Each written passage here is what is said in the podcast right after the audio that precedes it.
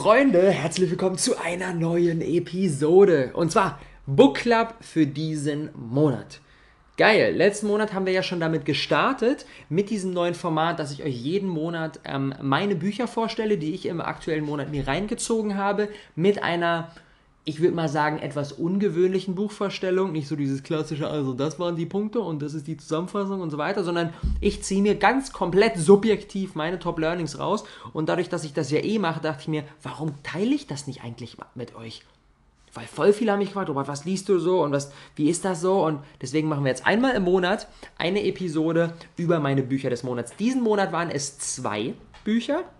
Und bevor ich da reinspringe, und die beiden haben es wirklich heftig in sich, will ich euch einmal ähm, eine andere neue Sache ganz kurz vorstellen, die wir am Start haben. Und zwar, wir wollen wirklich, wir haben uns für 2018 auf die Fahne geschrieben, all unsere Projekte, all unsere Aktionen, die wir starten, noch näher an euch und an euren Bedürfnissen auszurichten, weil unser oberstes Ziel ist es für euch, den maximalsten Mehrwert zu kreieren, den wir kreieren können. Und was hilft uns dabei? Natürlich, wenn wir wissen, was bei euch abgeht, was ihr dazu denkt.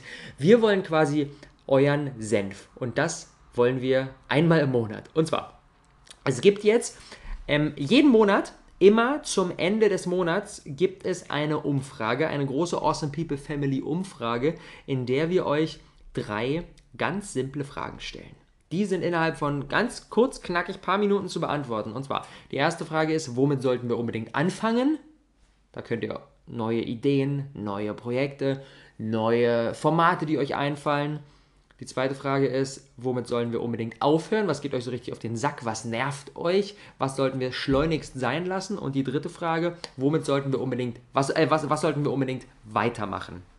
Und dann könnt ihr sagen, was euch richtig gut gefällt und was unbedingt ein Teil von all dem, was wir tun, bleiben sollte. Das ist es. Drei ganz simple Fragen, die wir euch jetzt einmal im Monat stellen werden und ich freue mich und das ganze Team freut sich da wirklich jeden Monat über euer Feedback. Wir lesen natürlich jede einzelne Antwort und werden dann eure besten Ideen, eure besten Anregungen, wo sie sagen, boah, Alter, das ist mal richtig smart, werden wir natürlich implementieren. Und ich packe euch diese Umfrage in die, ähm, in die Shownotes einmal rein. Das geht ganz kurz knackig. Ihr könnt das so umfangreich oder so kurz knackig machen, wie ihr wollt. Ihr könnt, ihr könnt uns drei Wörter reinhauen. Ihr könnt uns aber auch irgendwie äh, einen halben Blogartikel reinhauen. Ganz komplett, wie ihr das möchtet. Und ähm, das hilft uns dabei, all unsere Projekte, all unseren Content, all die Dinge, die wir tun, noch stärker an euch auszurichten und vor allem euch, für euch die Möglichkeit, da aktiv mitzubestimmen, was eigentlich hier den ganzen Tag so passiert. Das ist wirklich meine Bitte. Ähm, ich packe euch das in die Show Notes rein. Und jetzt möchte ich aber reinstarten in die zweite Book Club-Episode und damit die erste fürs Jahr 2018. Und Buch Nummer 1, was ich mir im Januar 2018 reingezogen habe, ist The One Thing von Gary Keller. Und den wichtigsten, den markantesten Punkt aus diesem Buch habe ich euch ja schon in der vergangenen Podcast-Episode vorgestellt. Ich dachte mir, ich kann damit nicht bis zum Book Club warten. Ich muss eine extra Episode dazu machen, wie ich wirklich durch einen kleinen, simplen Hack meine Produktivität um einiges gesteigert habe, wie ich so meine, meine tägliche Arbeit mit der To-Do-Liste neu strukturiert habe und dadurch um einiges mehr gebacken bekomme. Dazu habe ich eine extra Episode aufgenommen, das ist die vergangene Episode, also geht da gerne im Podcast eine Episode zurück und hört euch das an, wenn das Thema Produktivität für euch interessant ist. Nur eine ganz kurze Mini-Zusammenfassung. Die entscheidende Frage aus The One Thing ist, What is the one thing that by doing it everything else becomes easier or irrelevant? Was ist die eine Sache, die, wenn ich sie jetzt tue, alles andere einfacher oder sogar irrelevant werden lässt? Und diese Frage hat so viel Power, die hat so viel Kraft. Wenn wir uns die stellen, im Idealfall jeden Morgen, so wie ich das jetzt mache, habe ich einge, ein, eingewoben in meine Morgenroutine, ähm, in meine Meditation. Und das eine, eine Frage ist, was ist mein One Thing für heute? Und wenn ich heute nur eine einzige Sache hinkriegen würde, wenn ich nur Zeit hätte, um eine einzige Sache zu erledigen, welche wäre das? Und das ist dann die, die mich maximalst nach vorne bringt. Und das ist so interessant, denn klar, Strukturiertheit und To-Do-Listen und so, alles super, aber mit Vorsicht zu genießen, denn wenn wir nur, denn wenn wir in To-Do-Listen arbeiten, in der To-Do-Liste sehen alle Aufgaben gleich wichtig aus. Alles hat einen Punkt auf der To-Do-Liste. Irgendwie der kleinste, kleinste Krempel, der zwei Minuten braucht, und eigentlich völlig irrelevant ist. Und ein Riesentask hat ebenfalls einen Punkt. Das heißt, auf der To-Do-Liste sieht alles gleich aus. Das heißt, wir müssen gewichten, denn sonst tendieren wir immer dazu, die kleinen Dinge zu machen. Denn die kleinen Dinge sind leicht abzuhaken und wir lieben es, Dinge abzuhaken. Und das One Thing ist meistens eine große Sache, die auch mal zwei oder drei oder vielleicht auch mal vier Stunden braucht. Aber wenn wir die tun, dann kommen wir maximal voran. Und das ist jetzt wirklich mein Punkt, den ich mir jeden Morgen auf die Fahne schreibe, mich zu fragen, was ist mein One Thing für heute? Und erst danach gehe ich in den To-Do-Listen-Modus, erst danach mache ich den kleinen Kram, erst danach mache ich die reaktiven Tätigkeiten und als allererstes mein One Thing. Und einen weiteren Punkt, der sich da direkt anschließt aus diesem Buch, ich kann es euch wirklich herzlich empfehlen, ähm, ist das Jahr in einer bestimmten Reihenfolge zu planen. Und zwar, was Gary Keller sagt, wenn wir unser Jahr planen, die Dinge, die wir als erstes eintragen, die wir als erstes fix machen, die wir als erstes im Kalender verankern, sind die Off-Zeiten. Wann sind wir komplett raus? Wann machen wir Urlaub? Das wird als erstes in das Jahr eingetragen. Denn was dadurch nämlich passiert ist, wir nutzen das Parkinson'sche Gesetz. Und das Parkinson'sche Gesetz besagt, dass sich jede Aufgabe immer genau in dem Maße ausdehnt, wie wir Zeit zur Erledigung zur Verfügung haben. Bedeutet, wenn wir in diesem Monat nur zwei Wochen Zeit haben, weil wir gesagt haben, wir sind zwei Wochen komplett off, werden wir auf wundersame Art und Weise unsere Aufgaben in diesen zwei Wochen schaffen. Garantiert. Wenn wir allerdings anders vorgehen, ich kenne das, ich kenne das, wenn wir, wenn wir oft Zeiten, freie Tage, Urlaube ähm, mit na, nach, nach folgender Prämisse einplanen, dass wir sagen, ja, ich mache jetzt mal meine Sachen und wenn ich damit fertig bin, dann mache ich frei. Guess what? Wir machen nicht frei. Weil, wenn wir die ganze Woche, wenn wir sieben Tage in der Woche, ich habe echt, ich habe die letzten Jahre eigentlich im Prinzip bis auf irgendwelche besonderen Dinge sieben Tage in der Woche gearbeitet. So klassische, fixe, komplett freie Tage mache ich eigentlich nie. Und was mir jetzt aufgefallen ist, das ist eine Sache, die ist wertvoll. Die ist wertvoll. Sowohl für meine Beziehung als auch für meine Gesundheit, als auch so ein bisschen um Dinge wieder aus der Metaebene. Wenn, wenn wir jeden Tag im To-Do-Listen-Modus sind, dann fällt es uns schwer, oft mal rauszuzoomen und das Bigger Picture zu sehen. Deswegen plane ich jetzt Tage ein, wo ich komplett bin, wo ich irgendwie mit meiner Freundin ins Bar gehe und wir einen ganz entspannten machen, wo ich Zeit mit meiner Family verbringe, wo ich Zeit mit Freunden verbringe, wo ich ähm, aber vielleicht auch einfach mal mir ein paar Bücher schnappe und ein bisschen lese und ein bisschen brainstorme, ähm, wo ich gemütlich ausschlafe. All diese Dinge, die werden jetzt eingeplant. Das heißt, ich mache mir fixe Tage, die direkt in den Kalender wandern. Denn wir alle wissen, alles, was nicht im Kalender steht, ist nicht real. Die wandern direkt in den Kalender. Und dann die zweite Sache, die wir einplanen, wenn wir uns ein Jahr planen oder bezogen auch jetzt auf einen Monat, auf eine Woche, sind unsere One-Thing-Blöcke wenn wir jetzt starten und wenn wir vielleicht noch einen Hauptjob haben, noch in die Uni gehen, dann haben wir nicht so viel Zeit zur Verfügung, dass wir jeden Tag zwei, drei Stunden in unsere One-Thing-Aufgabe stecken können. Verstehe ich total. Dann startet rein mit einem One-Thing-Tag in der Woche. Jeden Sonntag wird nichts eingeplant, da ist One-Thing-Tag. Und Sonntag von 9 bis 13 Uhr, die vier Stunden gehören komplett mir. Da mache ich nichts. Verabrede ich mich, habe ich mein Handy aus, keine Push-Notifications. In den vier Stunden bringe ich die wichtige Sache auf den Weg, die ich nur auf den Weg bringen kann. Und das wird mich maximal voranbringen diese Zeiten einzuplanen, in die Woche unterzubringen. Und dann schedulen wir alles andere. Nach der Off-Zeit, nach der One-Thing-Zeit, erst dann kommen alle anderen Dinge in unseren Kalender rein. Und die anderen Dinge, die füllen sich eh. Das ist wie wenn wir versuchen, ein ähm, Glas mit unterschiedlich großen Steinen zu füllen. Wenn wir beginnen mit den ganz kleinen Steinen, dann ist das Glas irgendwie halb voll. Dann machen wir die etwas größeren, passt noch rein. Und dann kommen die ganz großen Steine und die passen nicht mehr rein. Und das ist genau die Vorgehensweise, wenn wir sagen, okay, ich mache erstmal den kleinen Bullshit so, dann versuche ich meine One-Things unterzubringen und dann will ich auch noch irgendwie frei machen. Funktioniert nicht. Wenn wir allerdings anders vorgehen, wenn wir die größten Brocken zuerst reinmachen, die ganz großen Steine, drei große Steine in das Glas, bumm, passt rein. Dann die ähm, etwas kleineren Steine passen da auch noch gut mit in die Zwischenräume und dann die ganz kleinen Kiesel und die schieben sich überall mit in die Zwischenräume und bumm, dann ist das Glas komplett voll. Und genauso müssen wir auch vorgehen, wenn wir unsere einzelnen Zeitblöcke planen. Super, super wichtiger Punkt. Das sind für mich so die beiden Main Takeaways aus Gary Kellers The One Thing. Sich jeden Morgen zu fragen, was ist mein One Thing und das zuerst zu machen, das mit der vollen Energie zu machen Und der zweite Punkt, das Jahr in einer sinnvollen Art und Weise zu planen, die dazu führt, dass wir alles, was uns wichtig ist, in unser Jahr unterbringen können. So. Und jetzt kommen wir zu Buch Nummer 2. Ich packe natürlich Links in die Show Notes, sowohl Gary Keller's The One Thing, als auch mein Buch Nummer 2, Great by Choice von Jim Collins und Morton T. Hansen. Und da möchte ich jetzt unglaublich detailliert reingehen und wirklich eine ganze Menge ähm, Nuggets für euch zutage fördern, weil dieses Buch, ich hab's, ich habe ich bin, tendiere generell immer dazu, mir Audible Hörbücher reinzuziehen sowohl bei The One Thing als auch bei Great by Choice, beides als Audible Hörbuch. Übrigens bei Audible gibt es eine ähm, Special-Aktion, die verlinke ich euch auch in den Show Notes. Ihr könnt, wenn ihr noch kein Audible-Kunde seid, ähm, könnt ihr euch ein Abo abschließen, das ist ein Probemonat, kriegt ihr ein komplettes Hörbuch geschenkt, könnt danach wieder kündigen, wenn ihr wollt, könnt das Hörbuch behalten. Ich packe euch das rein in die Show Notes, da, da könnt ihr euch The One Thing oder Great by Choice oder irgendein beliebiges anderes kostenlos gönnen. Und wenn ihr nach keinen Bock mehr habt, kündigt ihr einfach. Ich bin äh, seit wirklich seit mehreren Jahren treuer Audible-Kunde. Ähm, für 10 Euro im Monat gibt es ja jeden Monat ein neues Hörbuch. Kann euch das sehr, sehr hart empfehlen. Ähm, genau, und dementsprechend ziehe ich mir die ganzen Dinger immer als Hörbücher rein. Und ich muss sagen, Great by Choice von Jim Collins und Morton T. Hansen habe ich zweimal gehört. Zweimal hintereinander. Obwohl das Ding, ich schiele gerade mal aufs Handy, um nicht zu lügen, gefühlte 10 Stunden geht. Weiß nicht ganz genau. Machen wir es nochmal an. Ups, bumm.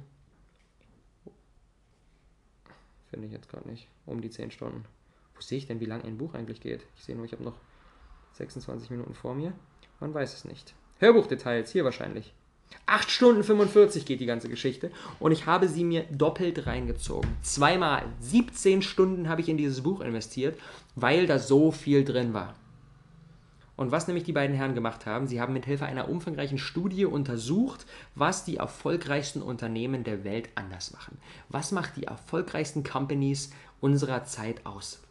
Und dazu haben sie mehr als 20.000 Unternehmen untersucht und sieben sind davon übrig geblieben. Und das sind die 10Xer. Und 10Xer sind Unternehmen, die über einen Zeitraum von mindestens 15 Jahren, teilweise sogar 25, 30 Jahre, mindestens den zehnfachen Industry-Durchschnitt erzielt haben. Die quasi ihre direkten Konkurrenten, die in, dem, in, der, in, der, in, der, gleichen Branche unterwegs sind, um mindestens das Zehnfache abgehängt haben. Und das sind die 10x Companies. Und davon sind übrigens, davon sind nur sieben Stück. Also von den über 20.000 Unternehmen haben sich auf sieben, wirklich, sie haben, glaube ich, elf verschiedene Filterschichten quasi durchgesiebt und am Ende sind noch sieben Unternehmen übrig geblieben. Und anhand derer haben sie dann analysiert, was sind deren Gemeinsamkeiten. Was sind die Dinge, die die erfolgreichsten Unternehmen dieser Welt auszeichnen und vor allem, was können wir von ihnen lernen? Und das möchte ich euch jetzt gerne mal in den nächsten Minuten präsentieren. Und sie haben drei Verhaltensweisen oder drei, ich nenne es mal drei Eigenschaften, drei Charakteristika der Unternehmen und der dazugehörigen Leader haben sie ähm, herausgearbeitet. Und der erste Punkt, und das ist so ein Dreieck, kann man sich das vorstellen, der erste Punkt ist Fanatic Discipline. Fanatische Disziplin. Das klingt jetzt erstmal irgendwie nach, nach Armee und nach, du musst dir gehorsam sein und so weiter. Damit hat es ein bisschen was zu tun, aber ein bisschen auch wieder nicht. Ich will da reingehen. Und zwar, und das war für mich, muss ich sagen, so der erste Punkt, wo ich wirklich hellhörig geworden bin, weil, was die beiden Herren rausgearbeitet haben, die erfolgreichsten Unternehmen, die 10x Companies, waren nicht besonders innovativ. Gemeinen denken wir ja immer alle, okay, Innovation, die, die, die Companies, die am innovativsten sind, die machen am Ende das Rennen. Ist nicht der Fall. Von den sieben, sie haben dann zu jedem, zu jedem der sieben 10x Companies haben sie auch immer einen Comparison Case aufgestellt, also quasi ein anderes Unternehmen, das äh, zur, zur, zur gleichen Zeit im, im gleichen Markt unterwegs war und bei weitem nicht die Ergebnisse ähm, erzielt hat. Ähm, und nur drei von den sieben waren innovativer als ihre Comparison Cases und vier von den sieben waren weniger innovativ als ihre Comparison Cases. Und das fand ich bemerkenswert. Das war der erste Punkt, wo ich gesagt habe, okay, krass, da muss ich tiefer reingehen. Was Sie nämlich herausgearbeitet haben, damit wir langfristig ein richtig erfolgreiches Unternehmen aufbauen, ist Innovation weniger wichtig, als wir denken. Es gibt allerdings eine Mindestschwelle an Innovation, die man erreichen muss, um überhaupt Part of the Market, um überhaupt Teil sein zu können. Denn wenn wir gar keine Innovation an den Start bringen, dann, dann können wir überhaupt gar nicht mitspielen, in Anführungsstrichen. Wir brauchen eine Mindestmenge eine, oder eine Mindestschwelle an Innovation, damit wir überhaupt ähm, mitspielen dürfen. Aber wenn wir über diese Mindestschwelle hinweg sind, und die ist natürlich in unterschiedlichen Branchen unterschiedlich hoch, gibt welche, da ist die sehr, sehr niedrig, gibt welche, da ist die recht hoch, aber darüber, über dieser Schwelle gibt es keine Korrelation zwischen Innovation und Erfolg des Unternehmens. Das heißt, das finde ich so interessant, am Ende machen nicht die Innovativen das Rennen. Wir müssen ein, wir müssen ein Minimum an Innovation an den Start bringen, damit wir überhaupt relevant sind, aber darüber hinaus bringt mehr Innovation nicht mehr Erfolg. Was waren die dann stattdessen, die 10x Companies, wenn die nicht besonders innovativ waren? Sie waren besonders ausdauernd. Und das ist der erste Punkt Fanatic Discipline, der mega wichtig ist. Und das, Kon das Konzept oder das, ähm, das Bild, was, was, was die beiden Autoren aufstellen, um diesen Punkt zu untermauern, ist der 20-Mile March. Das ist ja quasi der 20-Meilen-Marsch. Wir können uns das so als Beispiel vorstellen. Wir befinden uns jetzt in Kalifornien an der Westküste Amerikas und wollen bis rüber einmal quer durchs Land bis in die Ostküste wandern. Und dann gibt es ja zwei Möglichkeiten. Entweder wir sagen, okay, wir machen jeden Tag das Maximum, was geht. Laufen los, herrliches Wetter, Sonne scheint, aber nicht zu warm, geil, reißen erstmal richtig krass 45 Meilen ab und kommen ein riesiges Schritt voran. Dann haben wir uns allerdings gut erschöpft. Und dann sind wir die 45 Meilen gelaufen, sind mitten im Death Valley, es ist unglaublich heiß. Wir sind vom Vortag recht erschöpft, dann die Hitze, wir müssen erstmal einen Tag Pause machen, wir müssen erstmal aussetzen. Dann am nächsten Tag kommen wir langsam wieder zu Kräften, laufen weiter, machen wieder ein großes Stück, weil wir uns gut erholt haben. Kommen dann mitten ins Gebirge rein, wo es dann richtig kalt wird, auch vom Vortag wieder komplett erschöpft. Ähm, aufgrund der Kälte kommen wir gar nicht klar und kommen nicht weiter. Das heißt, wir, wir, wir springen immer zwischen diesem, okay, ich mache einen großen Schritt und dann mache ich wieder gar nicht. Und was aber passiert, ist, dass derjenige, der genau mit dieser Taktik fährt, nicht mal annähernd so zuverlässig und so schnell vorankommt wie jemand, der mit einem 20-Mile-March unterwegs ist. Und 20-Mile-March bedeutet nichts anderes, als dass wir in guten wie in schlechten Zeiten das gleiche Ergebnis erzielen. Wir laufen von Kalifornien los 20 Kilometer, äh 20 Meilen. Bumm. Wir könnten mehr, machen es aber mit Absicht nicht um uns nicht komplett zu verausgaben, weil wir wissen, morgen wird auch wieder ein anstrengender Tag. Dementsprechend lassen wir uns Körner übrig, wachen am nächsten Morgen auf, merken, bumm, nächsten 20 Meilen, nächsten 20 Meilen, nächsten 20 Meilen. Und dann, kommt, dann sind wir in der Wüste und dann sind wir im Gebirge und es ist kalt und es ist heiß und so weiter. Und wir machen trotzdem die 20 Meilen. Und wenn wir das tun, konstant die 20 Meilen, dann kommen wir so viel schneller und so viel zuverlässiger an unserem Ziel an. Und was das bedeutet, ist, wir haben quasi zwei Dinge, die an uns ziehen. Auf der einen Seite natürlich, die, wenn es jetzt schwierige Verhältnisse sind, zieht an uns dieses, boah, am liebsten würden wir eine Pause machen, am liebsten würden wir im Zelt bleiben, am liebsten würden wir jetzt nicht weiterlaufen. Und das ist tricky, das dann trotzdem zu tun und zu sagen, okay, wir haben nicht die besten Konditionen, aber wir, machen, wir fahren trotzdem ein gutes Ergebnis ein. Und was ebenfalls natürlich an uns zieht, ist diese, diese Deckelung nach oben. Wir sagen, ey nein, wir könnten zwar heute 45 Meilen abreißen, machen wir aber nicht. Ein bisschen diese Selbstdisziplin, ähm, zu sagen, ich könnte mehr, ich mache aber nicht mehr, weil ich weiß, dass ich, ähm, dass es nicht produktiv wäre, jetzt heute alles zu geben und all, all meine Ressourcen auf den Tisch zu hauen. Und das, diese beiden Extreme miteinander in Einklang zu bringen, ist nicht einfach, aber was das Ergebnis ist, oder was das Ergebnis ist, was, was in, in Aussicht steht, ist, dass wir ein heftiges Unternehmen aufbauen. Bestes Beispiel, Southwest Airlines, einer der 10x Cases. Southwest Airlines ist die profitabelste Airline in der Geschichte der Menschheit. Und Southwest Airlines war jedes einzelne, Profit, äh, jedes einzelne Jahr, seitdem sie gegründet wurden, profitabel obwohl, es ist so krass, 9-11, 11. September, selbst in diesem Jahr und in dem darauffolgenden Jahr, in 2001, in 2002, waren sie profitabel und sind weiter gewachsen, obwohl alle anderen Airlines außer Southwest Airlines Minus gemacht haben und an, und an Market Share verloren haben. Und das ist doch krass.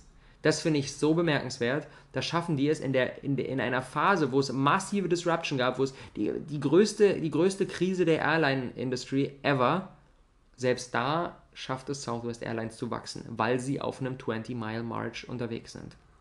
Weil sie sagen, okay, in richtig guten Zeiten lassen wir Wachstum auf dem Tisch liegen, weil wir wissen, dass wir sonst ähm, dass wir sonst Gefahr laufen, von schlechten Zeiten ausgenockt zu werden.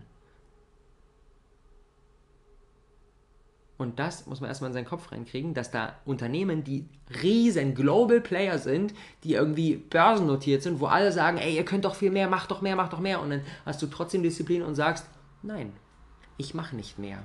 Weil ich weiß, langfristig, ich, ich bin mit einem krassen langfristigen Fokus auf dem, äh, unterwegs. Und ich weiß, wenn ich jetzt Wachstum liegen lasse, dann bedeutet das, dass ich aber umso besser gerüstet bin für eine schwierige Zeit, die unausweichlich kommen mag, als wenn du dich jetzt komplett verausgabst und dann keine Körner mehr übrig hast für die danach folgende schwere Zeit.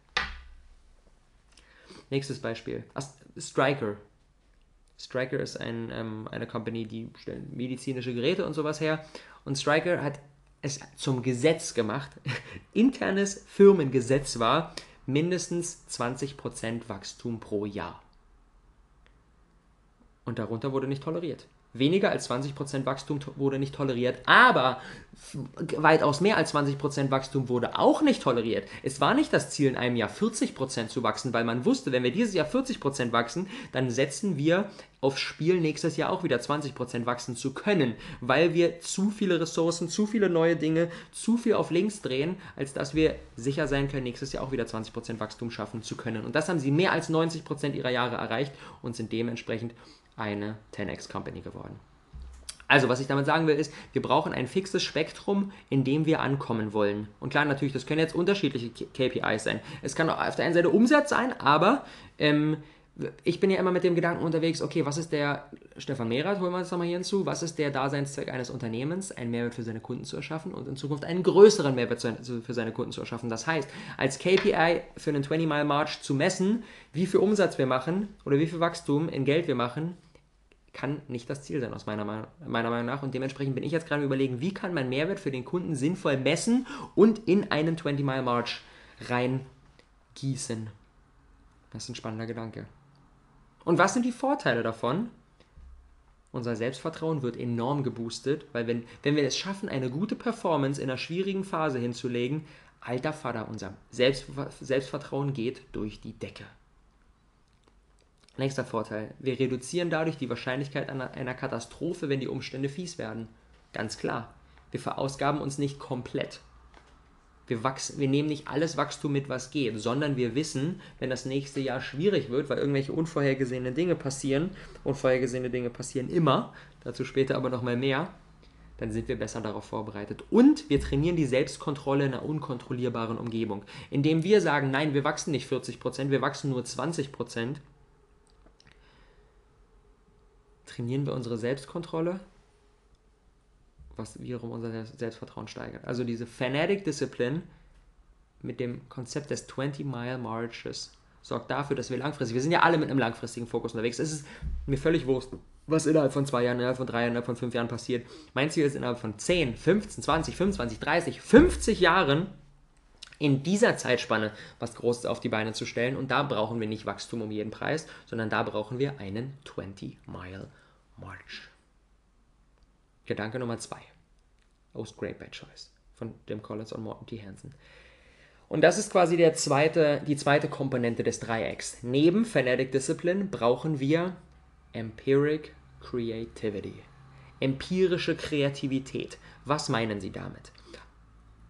Im Prinzip ist das die Fusion von auf der einen Seite kreativ sein und auf der anderen Seite empirisch sein. Was bedeutet empirisch? Quasi, dass wir, ähm, dass wir messen, dass wir nicht uns auf unser Gefühl verlassen, sondern dass wir wirklich messen, was ein sinnvoller eine sinnvolle Entscheidung ist. Und wenn wir das beides zusammenbringen, wenn wir sehr, sehr kreativ sind und aber auch immer wieder so data-driven und immer wieder zahlenorientiert, okay, was macht Sinn und wie können wir das testen, testen, testen, testen, das ist so der, der Kern von diesem Gedanken. Wenn wir das beides zusammenbringen, dann haben wir richtig viel Potenzial. Und ein Bild, um das Ganze irgendwie auf den Punkt zu bringen. Wir sind jetzt irgendwie auf einem Schiff unterwegs und wir sehen gerade, Hinten am Horizont kommt ein fettes Piratenschiff auf uns zu. Und das Piratenschiff möchte uns killen. Aber wir wollen das Piratenschiff killen. Was können wir jetzt machen? Wir können entweder all unsere gesamte Munition nehmen und eine riesen Kanonenkugel abfeuern. Und die schießt los gerade auf das Piratenschiff zu, verfehlt es aber. Bumm. Das Piratenschiff kommt, und tötet uns. Wir haben verloren. Möglichkeit Nummer zwei, wir können erstmal ein bisschen unserer Munition nehmen und können erstmal eine kleine Kugel abfeuern und sehen, ah, okay, um 60 Grad verfehlt. Dann nehmen wir noch ein bisschen Munition, machen nochmal eine kleine Kugel, schießen wieder drauf, nehmen das Learning aus dem ersten Versuch mit und merken, ah, okay, 40, 40 Grad verfehlt. Nochmal und sagen, oh, jetzt 120 Grad verfehlt. Und dann wissen wir, was wir machen müssen. Und dann können wir unsere gesamte Munition packen und die auf einmal abfeuern und die trifft. Weil wir uns Stück für Stück rangetestet haben, weil wir Stück für Stück eine Sache probiert haben, Learnings daraus gezogen haben, das nächste gemacht haben, Learnings daraus gezogen haben, das nächste gemacht haben, Learnings daraus gezogen haben und dann, wenn wir wissen, wenn es empirisch belegt ist, dass die ganze Geschichte funktionieren wird, erst dann schießen wir unsere gesamte Munition los. Und das Modell, was da drunter steht, ist Fire Bullets, then Cannonballs. Feuer erst kleine Kugeln ab, und dann die riesigen Kanonenkugeln. Erst risikoarm testen und dann, wenn es empirisch belegt ist, wenn wir quasi, weil wir es vorher getestet haben, sicher gehen können, dass jetzt die große Kanonenkugel trifft, erst dann feuern wir sie überhaupt ab. Große Kanonenkugeln, sie nennen das unkalibrierte Kanonenkugeln, abzufeuern, bei denen wir nicht wissen, ob die treffen, ist das Dümmste, was wir machen können. Weil das Risiko viel zu hoch ist. Das Risiko, wenn eine unkalibrierte, eine unkalibrierte Kanonenkugel nicht trifft, dann hat das so verheerende Auswirkungen auf, unsere, auf unser Business, dass es uns enorm schaden kann, wenn das schief geht. Und dann sagt jetzt vielleicht, ja, aber was, wenn ich Glück habe? Manchmal ist es sogar schlimmer, Glück zu haben und doch zu treffen, weil was dann nämlich passiert, wir machen eigentlich einen dummen Move und der bringt uns den Erfolg ein. Dann denken wir so, oh, war ja richtig smart, geil, machen wir beim nächsten Mal und noch, noch viel stärker, noch viel mehr. Das heißt, oft ist es besser, wenn wir eine dumme Entscheidung treffen, dass wir sehr schnell auf die Schnauze fliegen, weil dann haben wir es gelernt. Dementsprechend keine unkalibrierten Kanonenkugeln, keine riesigen Moves, die vorher nicht empirisch getestet wurden. Und was ist ein Bullet? Low Cost, Low Risk, Low Distraction. Wenig Kosten, wenig Risiko und wenig Ablenkung von anderen Dingen, die wir gerade machen. Und ein Beispiel dazu, um das ganz konkret machen. Apple wird ja von allen immer so als die ultra innovative Company gesehen. Alle so, oh mein Gott, Apple hat alles revolutioniert und so weiter. Was allerdings Apple macht, nichts anderes als diszipliniert Bullets feuern. So lange, bis die Zeichen so klar sind, dass ein Cannonball, eine Kanonenkugel jetzt berechtigt ist. Was sie gemacht haben ist, sie haben Anfang, als, als der erste iPod rauskam, haben sie den iPod nicht als extra Produktkategorie gesehen, sondern der iPod war eine Erweiterung zum Mac. Mac gab es eh und der iPod quasi ist als Ergänzung, als Feature, als Add-on zum Mac, wie irgendwie eine Maus oder eine Tastatur. Und dann wurde der ziemlich gut angenommen und dann haben sie noch ein iPod rausgebracht und noch einen und noch einen und dann noch mit Clickwheel und dann noch mit Shuffle und mit Nano und was, wie sie alle heißen. So lange, bis die iPod-Sales die Mac-Sales überstiegen haben. Und klar war, das ist keine Erweiterung zum Mac, das ist eine eigene Produktkategorie und was für eine. Die bringen, die bringt mehr Geld ein als unsere eigentliche, unser eigentliches Flaggschiff, der eigentliche Mac ähm, was wir anfangs beabsichtigt haben. Und erst dann, nachdem sie so lange den iPod getestet haben und den nächsten und den nächsten und den neueren und neueren und Update und so weiter, erst dann haben sie zum großen Cannonball angesetzt und haben iTunes und den iPod kompatibel für Nicht-Apple-Devices gemacht. Und das war, war dann 20 mal so großer Markt und der ist dann richtig steil gegangen. Aber das haben sie erst gemacht, nachdem es empirisch nahezu bewiesen war, dass die ganze Geschichte funktionieren wird. Und das bringt ja immer wieder diesen Lean Startup Gedanken auf den Punkt, den wir immer wieder am Start haben. Testen, testen, testen. Hab eine Vermutung, probier die aus, lerne daraus, tweake dein Angebot, tweake dein Produkt, machst wieder etwas besser, etwas besser, etwas besser, teste das wieder, lerne wieder draus und diesen Kreislauf so schnell wie möglich zu durchlaufen. Und was aber dieses, dieses Modell von Fire Bullets, then Cannonballs, was das noch zusätzlich zu dem Lean Startup Prinzip ähm, wirklich aussagt, ist dieser Gedanke von, wenn wir dann getestet haben und wenn wir dann wissen, dass die ganze Geschichte läuft, wenn wir dann den siebten iPod rausgebracht haben und merken, das Ding läuft richtig rund wie Schmitz Katze, dann setzen wir zum großen Cannonball an. Denn wenn wir keine Cannonballs feuern, dann werden wir auch nicht den großen Erfolg haben. Der richtig große Erfolg ist nur möglich durch Cannonballs, aber Cannonballs sollten erst abgefeuert werden, wenn wir vorher empirisch belegt haben, dass sie funktionieren werden. Und das wirklich als, als Impuls für jeden von euch, wenn ihr eine neue Idee habt, und da fasse ich mich sowas von an die eigene Nase, wenn wir eine neue Idee haben, dann tendiert man ja immer sehr, sehr schnell dazu, komm rein, los, machen, machen, alles direkt auf eine Karte, bumm, weil wir sind so von überzeugt. Ist in den meisten Fällen aber keine smarte Idee. Viel smarter wäre es, Dinge erstmal anzutesten. Zum Beispiel, mit der Talentschmiede haben wir das aus meiner Sicht ganz gut gemacht. Denn was in die Talentschmiede reingeflossen ist, die Talentschmiede ist jetzt der krasse Cannonball. Das ist komplett neu, komplett groß, Crowdfunding, bam, alles rauf. Das ist jetzt der fette Cannonball.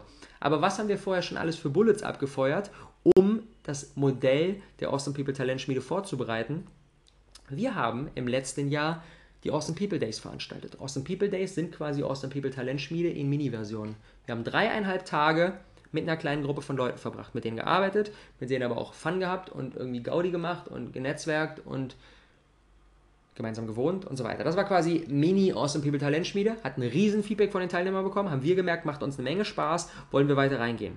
Dann, welche Komponente steckt ebenfalls in der Talentschmiede drin? Die Daily Vlogs. Ich habe 575 Daily Vlogs gemacht. Im letzten Jahr haben wir 120 Awesome People Stories gemacht mit wechselnden Filmmakern, mit verschiedensten Szenarien, mit hier in Berlin, mit Space, mit auf Reisen und so weiter und so fort. Also Videoerfahrung ist da und auch das, diese Bullet, der über Jahre hinweg gefeiert, gefeuert wurde, wurde jetzt in den großen Cannonball Awesome People Talent Schmiede integriert. Und wenn wir ohne Videoerfahrung zu haben, ohne Eventerfahrung zu haben, ohne so Workshop-Setting-Erfahrung zu haben, eine Awesome People Talentschmiede machen, dann kann das nur nach hinten losgehen. Aber wir haben es durch einzelne Bullets sehr, sehr, sehr gut getestet. So, jetzt haben wir die ersten beiden wichtigen Punkte. Fanatic Discipline und Empiric Creativity. Und jetzt der dritte Punkt im Dreieck von Great by Choice ist Productive Paranoia. Produktive Paranoia. Und das klingt jetzt erstmal natürlich sehr, sehr crazy. Das hat jetzt nichts mit Geisteskrankheit zu tun, sondern es hat damit etwas zu tun, dass wir auf der einen Seite ein Stück weit paranoid sind und immer darüber nachdenken, was könnte schiefgehen, was könnte für eine Krise einsetzen, was könnte nach hinten losgehen. Und das aber nicht auf eine destruktive Art und Weise, dass wir da sitzen und dann gar nichts mehr machen können, weil wir komplett eingefroren sind, sondern auf eine produktive Art und Weise, dass uns das hilft dass wir uns immer fragen, wo ist die Schwachstelle, was könnte schiefgehen, was könnten wir besser machen, was könnte nach hinten losgehen und dann direkt etwas damit machen. Denn wenn wir das tun, alter Vater, wenn wir quasi ein Stück weit unser eigener schärfster Kritiker sind, der immer reinbohrt, immer nachfragt, dann sorgt es das dafür, dass wir am Ende ein richtig heftig gutes Produkt haben werden. Und wie sieht das konkret in der Praxis aus? Jim Collins und Morton T. Hansen haben herausgefunden, dass die 10x Companies, die sieben erfolgreichsten Unternehmen, dieser Zeit haben drei bis zehnmal so viele Cash-Reserven auf der Bank wie die Comparison Cases. Drei bis zehnmal so viel Geld auf der hohen Kante, wo natürlich alle sagen, seid ihr bescheuert, warum hebt ihr so viel Geld auf? Steckt das lieber ins Wachstum, ihr könntet jetzt viel schneller abgehen, ihr könntet jetzt viel mehr Wachstum bekommen. Aber das machen sie nicht. Sie spielen in dieser Hinsicht ein Stück weit defensiv, weil sie wissen, in dem Buch wird das so geil genannt, Black Swan Events. Quasi schwarze, schwarze Schwäne. Schwarze Schwäne sind super selten. Irgendwelche Dinge, irgendwelche, wie 11. September. 11. 11. September ist so ein Black Swan Event. Das weißt du vorher nicht, dass das kommen wird. Was du aber weißt, ist, dass irgendwann irgendein Black Swan Event eintreten wird. Es ist so gut wie 100% sicher, dass irgendwann irgendein Black Swan Event eintritt und irgendetwas schief geht. Das ist so gut wie sicher und darauf können wir uns vorbereiten. Wir können uns nicht auf ein einzelnes Black Swan Event vorbereiten, wir können uns nicht auf eine einzige Krise, auf ein einziges, irgendwas geht richtig schief ein, äh, vorbereiten, aber wir können uns darauf vorbereiten, dass so etwas passieren wird. Und wie können wir das mit einem Unternehmen möglichst gut? Indem wir Geld übrig haben. Und das ist eine Sache, da muss ich sagen, zum Start, zum Start von einem Business ist, glaube ich, eine etwas andere äh, Handlungsweise ein Stück weit effektiver. Ähm, denn wenn wir von Beginn an wirklich ganz viel Geld auf die Seite legen und nehmen die ersten 1000 Euro ein und legen erstmal 800 Euro sicher an äh, und machen mit den restlichen 200 Euro irgendwas so, dann kommen wir zu langsam voran. Also ich glaube, am Anfang ist ein bisschen mehr Progressivität enorm wichtig und das ist auch so, wie ich vorgegangen bin. Allerdings muss ich auch sagen, dass ich spätestens jetzt, eigentlich hätte ich das schon irgendwie ein bisschen länger machen müssen, mehr in dieses Mindset kommen von, okay, wir bauen Cash-Reserven auf um einfach Dinge, wie zum Beispiel, es kommen immer unvorhergesehene Dinge, wie zum Beispiel jetzt mit der Awesome People, äh, äh, mit der Awesome Formel. Wir haben alles für den Kurs vorbereitet, haben dann den Kurs fertig gebaut, alles stand, Launch gemacht und dann festgestellt, okay, wir machen die Awesome Formel nicht. Und das ist natürlich eine, eine finanziell dumme Dummer, weil wir haben eine ganze Weile dafür gearbeitet, die kein Geld eingebracht hat und machen das dann nicht. Und für sowas brauchst du einen Puffer. Für unvorhergesehene Dinge brauchst du immer einen Puffer und den haben wir uns in den letzten Jahren nicht aufgebaut. Und das machen wir jetzt gerade, weil ich einfach weiß, dass wir jetzt mittlerweile an einem Punkt sind, wo Dinge schiefgehen können. Wo unvorhergesehene Sachen passieren können. Wie zum Beispiel die Nummer bei der APC mit der, mit der Copyright-Verletzung, mit dem Bild, was uns dann wirklich richtig viel Asche gekostet hat. Und wo ich im Nachhinein sage, so, okay, das war halt einfach das Dümmste ever. Aber wenn du schnell unterwegs bist und wenn du viele Dinge aufreißt und wenn du mit einem guten Tempo rennst, dann ist es klar, dass irgendetwas passieren wird. Du weißt nicht, was passieren wird, du weißt auch nicht, wann es passieren wird, aber du weißt, dass etwas passieren wird mit einer sehr hohen Sicherheit. Das heißt, Cash-Reserven auf die Seite zu legen, macht enorm viel Sinn. Bill Gates von Microsoft hat das sogar so weit auf die Spitze getrieben, dass er gesagt hat, es ist, es ist Gesetz bei Microsoft, dass ein Jahr lang Ausgaben auf der Bank liegen. Wir könnten jetzt, Microsoft könnte ein Jahr lang kein einziges Produkt verkaufen, keinen einzigen Euro Umsatz machen, keinen einzigen Dollar Umsatz machen und könnten trotzdem all ihre, das war jetzt gerade das Handy, und könnten trotzdem all ihre Kosten bezahlen. Und das finde ich heftig. Die haben ein Jahr lang alle Mitarbeiter, alle Geräte und so weiter dafür genügend, genügend Kohle auf der Bank liegen. Und das ist super defensiv und dafür kritisieren ihn enorm viele Leute, aber er weiß, dass in schwierigen Zeiten genau das Microsoft den Arsch retten wird. Und das wird so ein bisschen ähm, äh, illustriert durch dieses, durch dieses Bild von, sie nennen das Leading Above the Death Line. Man kann sich das so vorstellen, wenn ein Unternehmen wächst, dass das so ein bisschen wie ein Aktienkurs, zickzack, hoch, runter, hoch, runter, hoch, runter, kontinuierlich, wenn es gut läuft, kontinuierlich trotzdem nach oben zeigen, aber immer wieder mit einzelnen Ausschlägen nach oben und nach unten. Und dann unter dieser Kurve gibt es eine gerade Linie und das ist die Deathline, das ist die Todeslinie. Wenn wir mit einem Ausschlag nach unten so weit nach unten kommen, dass wir unter die Deathline kommen, dann können wir nicht wieder nach oben kommen. Wenn wir quasi so einen krassen Einbruch haben, dass wir unter die Deathline geraten, dann stirbt die Company. Das heißt, die eine Sache, die wir um jeden Preis vermeiden müssen, ist unter die Deathline zu kommen. Und solche Cash-Reserven sind der Puffer, der uns, der quasi der Puffer, der auf die Deathline, auf die Todeslinie gelegt wird, dass wir mit unseren negativen Ausschlägen nach unten, wenn mal Dinge schief gehen, was völlig legitim ist, immer gehen Dinge schief, völlig normal, aber die dürfen nicht so weit runter zeigen, bis äh, so weit runter zeigen, dass die unter die Deadline gehen, denn dann ist das Spiel vorbei. Und was nämlich passiert, oder warum dieses, dieses, warum dieses, diese, diese Praxis von fett viel Cash-Reserven übrig zu haben, warum die so wertvoll ist, ist aus folgendem Grund. Sie haben auch in dem Buch dann am Ende, das ist das letzte Kapitel, das finde ich so spannend, sie haben Glück analysiert. Sie haben, sie haben versucht herauszufinden, welche Rolle spielt Glück und mit Glück im Englischen, Luck, ist jetzt, wir verbinden mit Glück auch immer das Positive. Glück ist immer positiv und bei, im Englischen ist Luck weder positiv noch negativ. Es gibt Good Luck und es gibt Bad Luck. Das ist quasi Glück und Pech. Deswegen spreche ich jetzt mal eher über Luck, weil es quasi, weil es das eigentlich besser auf den Punkt bringt. Sowohl Good Luck als auch Bad Luck ähm, gleichen sich über Zeit gesehen aus. Das ist wie wenn wir eine Münze werfen so klar, wir haben vielleicht am Anfang dreimal hintereinander Kopf, aber wenn wir 100 Mal werfen, dann ist es recht wahrscheinlich, dass wir um die 50, 50, 49, 51, 52, 48, 53, 47, irgendwie sowas in den Dreh rauskommen. Das heißt, wenn wir lange genug im Spiel bleiben, dann gleichen sich Good Luck und Bad Luck gleichen sich über Zeit gesehen aus. Aber wir müssen eben im Spiel bleiben. Wenn eine einzige, wenn ein einziger, eine einzige, ein einziges Mal Bad Luck wenn irgendwas richtig schief geht, quasi so gravierend ist, dass wir unter die Deathline rutschen, dann ist vorbei. Dann können wir nicht mehr weiterspielen. Und das müssen wir um jeden Preis vermeiden. Und wenn wir das aber tun, dann haben sie herausgefunden, dass Glück, Luck ist nicht der entscheidende Faktor. 10x Companies haben genauso viel Good Luck als auch Bad Luck wie ihre Comparison Cases. Und sie haben auch nicht das äh, Good Luck früher und auch nicht stärker und auch nicht das Bad Luck öfter und es ist quasi alles gleich. Luck spielt hat keinen, spielt keine entscheidende Rolle in diesem Spiel. Worauf es ankommt ist, und das ist so geil, sie nennen das Return on Luck. ROL. Analog zum ROI, Return on Investment, von dem immer gesprochen wird, sagen sie Return on Luck. Bedeutet nichts anderes als, was machen wir mit dem Glück, das wir bekommen. Und das ist die entscheidende Frage. Sowohl mit dem Good Luck als auch mit dem Bad Luck.